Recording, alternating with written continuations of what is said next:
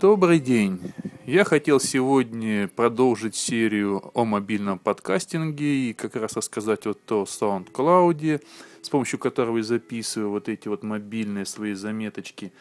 Но тут одно небольшое событие, не знаю, событие, не событие, но некоторое действие, так сказать, отвлекло меня, и я решил переключиться на маленечко другое, временно, так как серия у нас-то облачная, и все, в основном мы говорим о, об облаках, но вот сегодня, наверное, с э, подкастинга чуть-чуть переключусь на дата, так сказать, да, на данные, так как э, произошло некое изменение в одном из э, популярных и давнишних уже сервисов облачных от Microsoft SkyDrive. Ну, дело в том, что вообще где-то еще дня два или три назад обновился клиент облачного сервиса вот этого SkyDrive для iOS. Я обновил на своем iPad, на своем iPhone, но, честно говоря, даже не заглядывал, так как был весь погружен в свою суету. Но сегодня, просто прочитав в новостях о том, что произошли изменения в самом сервисе SkyDrive, я полез копаться. Во-первых, что произошло в сервисе, во-вторых, что произошло в изменении этих вот клиентов для мобильных устройств. Итак, э, как мы помним, SkyDrive нам, SkyDrive нам предлагал 25 гигабайт такой вот усеченной э, облачной памяти. То есть, что значит усеченной? Им было очень неудобно пользоваться, не было нормальных средств для загрузки, э, там были большие ограничения, то есть можно было загружать не более 100 мегабайт э, файлы размером, было неудобно внутри ими пользоваться. По большому счету, лично я в основном использовал его Э, как такой онлайн-офис, как тоже вариант замены Google Doc, да, то есть там можно было э, создавать и редактировать документы Microsoft Office, Word, Excel там и так далее. Вот. Э, а как хранилище, ну, я там как-то вот загрузил несколько фотографий, загрузил несколько музыкальных файлов для теста, так они у меня там валялись, по большому счету я даже не обращал на него внимания. Ну вот, отныне всем вновь зарегистрированным э, будет предоставляться 7 гигабайт памяти. Было 25, сейчас 7. И ограничение размера загрузки на один файл изменилось, э, сперва было изменение со 100 мегабайт увеличили до 300, а вот сейчас изменили до 2 гигабайт. Итого, значит, новый пользователь получает бесплатно, бесплатно 7 гигабайт памяти и ограничение на загрузку одного файла 2 гигабайта. А, тем же, кто уже имел ранее э, аккаунты на Life, на SkyDrive или на Hotmail, можно будет вернуть эти 25 гигабайт обратно. Надо зайти в свой аккаунт, и есть там такая клавиша «Получить бесплатно 25 гигабайт». То есть восстановить их. Вы можете нажать эту клавишу, и у вас будет не 7, а 25. Но это нужно поторопиться, потому что оно вот буквально ограничено несколькими днями, такая возможность. Так, что еще? А, кстати, надо тут отметить, что вот эти 25 гигабайт, так сказать, вернуть себе могут не только те, у кого было, как вот у меня, хранилище на SkyDrive, но и те, кто просто имеет там Live, там вот этот мессенджер там или э, почту э, Hotmail, да, то есть заходите, заходите в SkyDrive и нажимаете «Вернуть». Но изменение в хранилища далеко не самое главное. Теперь можно также расшарить папки и файлы в сеть что в русском периоде звучит так зловеще «внедрить». Выбираем файл или папку, жмем «Внедрить», после чего появляется всплывающее меню с предупреждением, что сейчас будет создан код для внедрения. Так вот звучит зверски как-то по-шпионски. И любой посетитель блога или веб-страницы с этим внедренным файлом сможет посмотреть без, э, посмотреть без входа, в, э, все содержимое вот это без входа в э, Windows Live. Если вас все устраивает, соглашаемся и получаем код типа iFrame. Тут тоже надо обратить внимание, что код именно вот современный этот iFrame, он, ну, как мы знаем, не на всех сайтах работает. Предположим, в ЖЖ вы уже фиг что внедрите. Так как ЖЖ в последнее время то работает с iFrame, то не работает, но чаще не работает. Также можно внедрить в соцсети. Пока это только Facebook, Facebook, LinkedIn и MySpace. Э, отправить ссылку по электронной почте или просто создать публичный линк, указав права доступа. Только просмотр, просмотр, редактирование и общедоступное. Что значит общедоступное? Это то есть его можно будет находить поиском. Еще внедрение, все эти внедренные объекты представляют, э, ну, как сказать, всего лишь ссылку в SkyDrive. Э, прямых ссылок пока нет. А это значит, что использовать сервер для потоковой трансляции файлов у вас не получится. То есть, предположим, загрузить на сервис э, какой-нибудь там MP3 эм и внедрить его в ваш плеер где-то не получится. Или для некоторых программ тоже иногда вот требуются прямые ссылки. Ну вот, к сожалению, увы, это просто ссылка на сервис. Э, ну, кстати, тут стоит отметить, что вот таких вот откровенно уж прямых-то ссылок не так много и у прочих облачных сервисов. На примере того же самого Dropbox э, их можно получить только из папочки Public.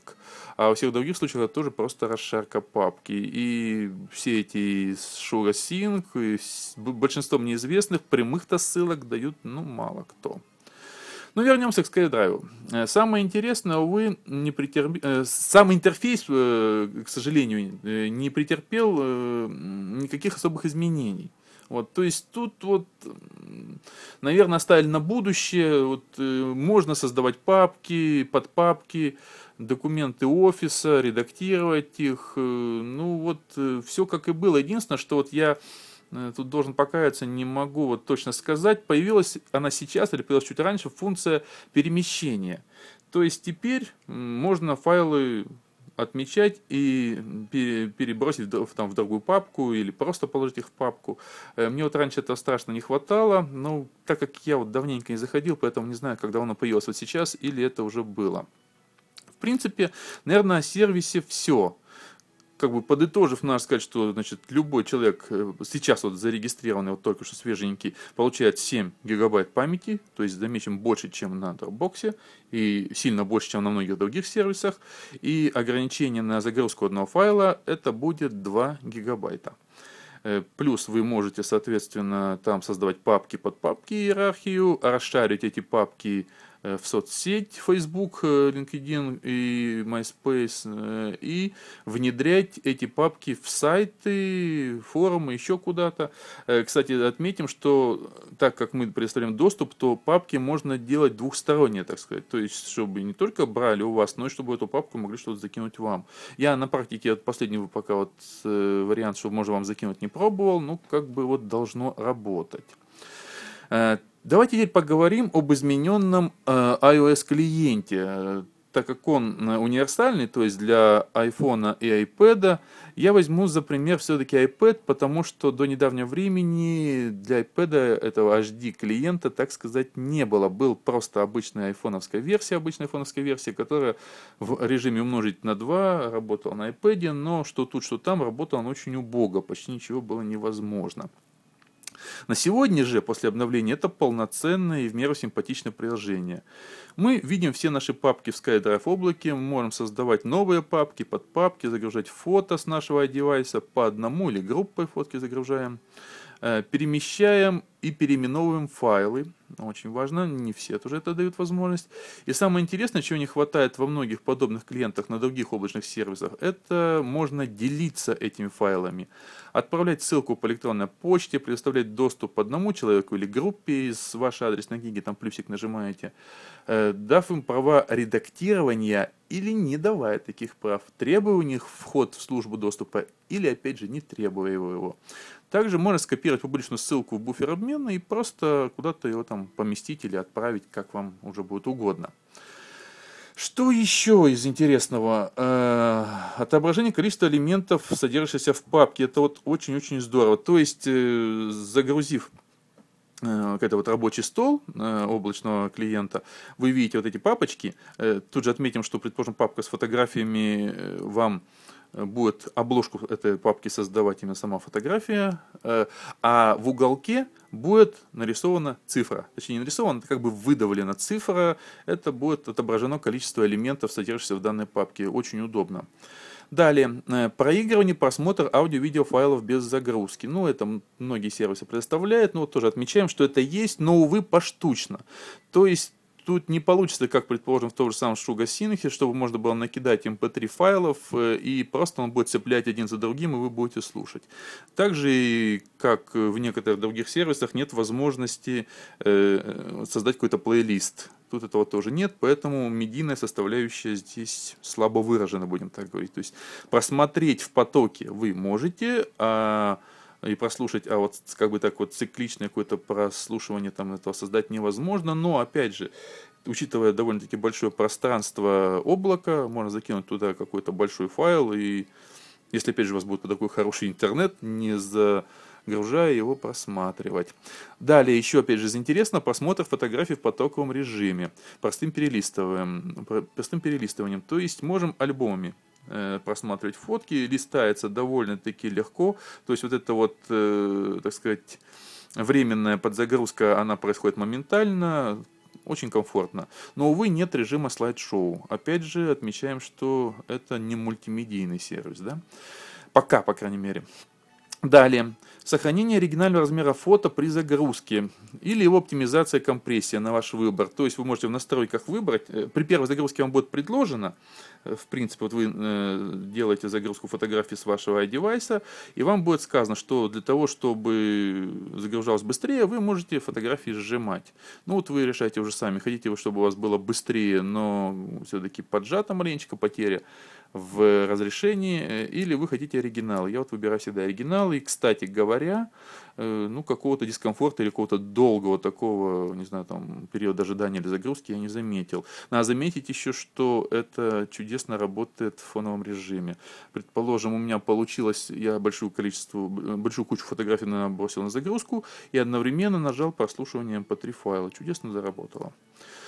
Так, дальше, что еще? Э, массовые поштучные перемещения файлов и папок. То есть там есть папочка, э, точнее в меню вы можете выбрать «Изменить», Э, элементы, и вы можете отметить необходимые папки или файлы, которые вам нужно куда-то переместить или, может, удалить массово. Вот таким вот образом. Дальше, что еще? А, да, две отдельные вкладки. Э, вкладка с общими файлами и последние документы. Удобно посмотреть, если вам нужно вот, хранилище большое, в нем много каких-то документов, каких-то файлов, и вам то, что вы регулярно открываете или не открывали недавно, можно быстро найти в папке последние документы. А также вот общие файлы, это то, что вам предоставлен доступ Э, кстати, по-моему, если мне память не изменяет, такой полезной функции нету у клиента для Dropbox. Там просто все папки в одну кучу. Так, и дальше еще информация об общем доступном объеме вашего хранилища. То есть вы, там есть кнопочка, как обычная шестереночка с настройками, вы туда заглядываете, и там видим объем, который вас занят и который у вас остался. Но вот это, пожалуй, все, наверное, и о сервисе, и о самом, э, точнее, о самом сервисе, и о клиенте для iOS. Я думаю, что, наверное, буду изучать его дальше. Ну, наверное, если SkyDrive не бросит развитие, вот на этом не остановится, а добавит такие полезные вещи, как прямые ссылки, хотя бы с какой-то одной отдельно взятой папки, как вот, предположим, у Dropbox паблик, да, и маленько доработать свою мультимедийную составляющую, я думаю, он может просто серьезно вырваться вперед э, среди старичков, среди уже всех известных сервисов. Ну и опять же, учитывая довольно-таки небольшие цены на расширение пространства, предположим, для тех, у кого нет возможности до 25, там, кто из, э, из новых, так сказать, из новообращенных сейчас откроет, он может всего лишь за 300 рублей в год добавить дополнительно 20 гигов. То есть 7 плюс 20, 27 будет. Да? А тем, кто хочет 100 гигабайт, придется заплатить всего лишь 1500 с чем-то там рублей. То есть 50 долларов, грубо говоря, в год будет стоить 100 гигабайт. То есть это ровно в половину дешевле, чем у э, Dropbox. Таким образом, это очень серьезный такой прорыв вперед, и будем, будем смотреть на его развитие, ну и самое главное, будем ждать адекватного и, думаю, скорого ответа от Google облака. На этом, я думаю, закончу сегодняшний рассказ об облачных сервисах и прощаюсь с вами до следующего подкаста. Всего доброго!